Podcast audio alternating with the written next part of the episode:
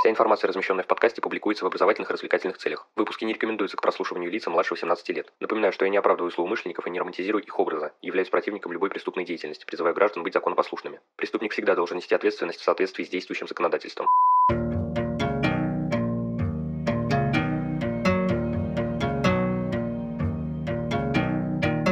Всем привет, вы на канале Крим One, и сегодня мы продолжаем говорить о книге Анжелы Голоб «Когда собаки не лают». В общем, без лишних слов, поехали!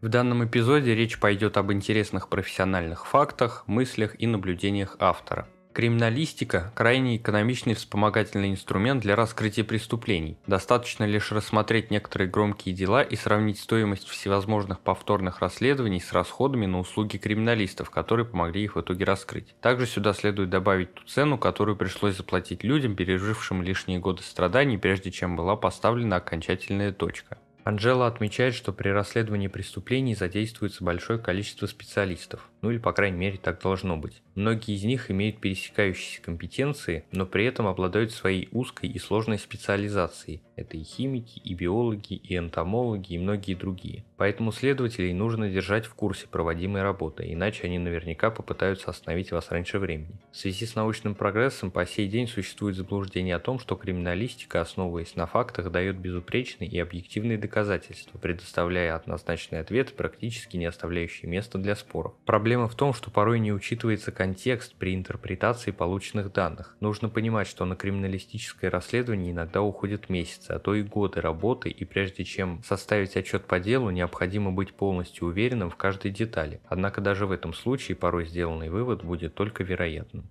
Всегда нужно максимально тщательно изучить место преступления. Вот пример из практики автора. Одно из убийств было совершено на открытой местности в парке, что вызывало недопонимание, как такое вообще могло произойти. Вернувшись на место происшествия ночью и встав на границе парка, Анжела обнаружила, что место преступления оттуда было не видно. При включенных вокруг поляны фонарях ее центр был практически в полной темноте. Автор заверяет, начинать с осмотра места происшествия необходимо всегда, как бы давно само преступление не было совершено и как бы место не изменилось за прошедшее время. Велика вероятность, что никто до сих пор не разобрался в сути произошедшего достаточно подробно. Порой команда Анжелы устанавливала истину по делу спустя огромное количество времени после совершения преступления. Например, в результате обнаружения следов крови, незамеченных на ботинках Марка Вестона в ходе первоначального расследования убийства Вики Томпсон в 1995 1995 году, когда он был оправдан, в 2010 году его признали виновным, спустя целых 15 лет. Нужно всегда проявлять изобретательность и креативность в выборе предметов для анализа и настойчивость в их поиске. Так, в одном из дел, над которым работала, как утверждает Анжела, лучший в стране микроскопист Пэм Хаммер, на внешней стороне брюк некоего мужчины не было никаких следов, указывающих на то, что на него, как это предполагалось, наступили ногой. Тем не менее, с изнаночной стороны Пэм удалось найти отпечатки подошвы, состоящие из частичек кожи, которые от удара впечатались в ткань. Из того, что над делом работал хороший опытный криминалист, никогда не следует делать вывод, что все имеющиеся улики были найдены. Необходимо помнить, что любой контакт оставляет след, хотя часто его не просто обнаружить. В таких случаях поможет моделирование места происшествия и проведение экспериментов, залог успеха криминалистов. Поразительно, что можно обнаружить, максимально точно воспроизводя возможные сценарии произошедшего. Если возникает потребность, нужно придумывать новые методики исследования. Даже если на это уйдет какое-то время, в конечном счете потраченные усилия обязательно себя оправдают. Важно обращаться за помощью к широким научным кругам, чтобы в полной мере воспользоваться их знаниями и опытом. Не нужно торопиться называть что-то слишком сложным, странным и забывать о том, что правда зачастую фантастичнее вымысла. Нужно учиться распознавать возможные зацепки, какими бы незначительными и маловероятными они ни казались, и тщательно их исследовать. А если удалось найти какой-то тип улик, то с большой вероятностью удастся обнаружить и другие. Иногда отсутствие доказательств само по себе может стать ключом к разгадке. В большинстве случаев криминалисты полагаются на так называемый собачий лай, а затем пытаются выяснить, в чем его причина. Иногда важно понять, почему собаки так и не залаяли, когда этого следовало ожидать. Тому должна быть обязательно какая-то причина, и она может оказаться очень важной. В то же время один из фундаментальных принципов криминалистики гласит, Отсутствие доказательств нельзя принимать за доказательство их отсутствия.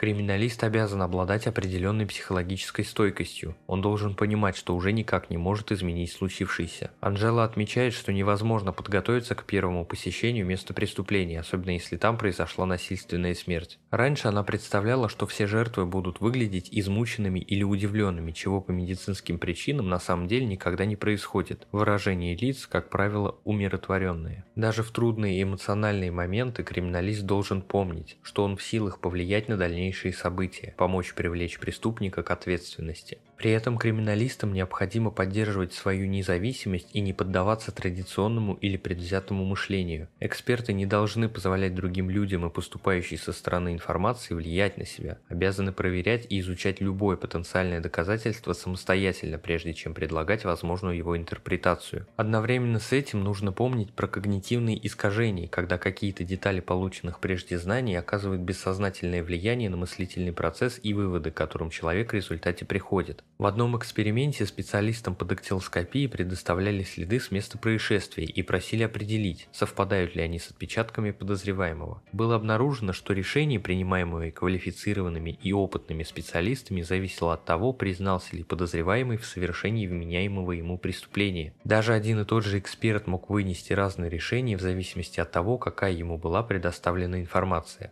Например, в ходе расследования терактов в Мадриде ФБР установило, что оставленный на сумке с детонирующими устройствами отпечаток принадлежал Брэндону Мейфилду, но вскоре после этого испанским властям удалось найти по отпечатку настоящего террориста. Им оказался подданный Алжира. Что ж, на этом выпуск подходит к концу, благодарю за его прослушивание. Следите за подкастом на удобной вам платформе, не забывайте про одноименные группы ВКонтакте, Инстаграм и канал на Дзене. Рассказывайте другим о Crime One и проявляйте всяческую активность, мне будет приятно. А если вы захотите поддержать проект материально, добро пожаловать на Бусти, рад любой помощи. Но главное, всегда помните, нераскрываемых преступлений не бывает.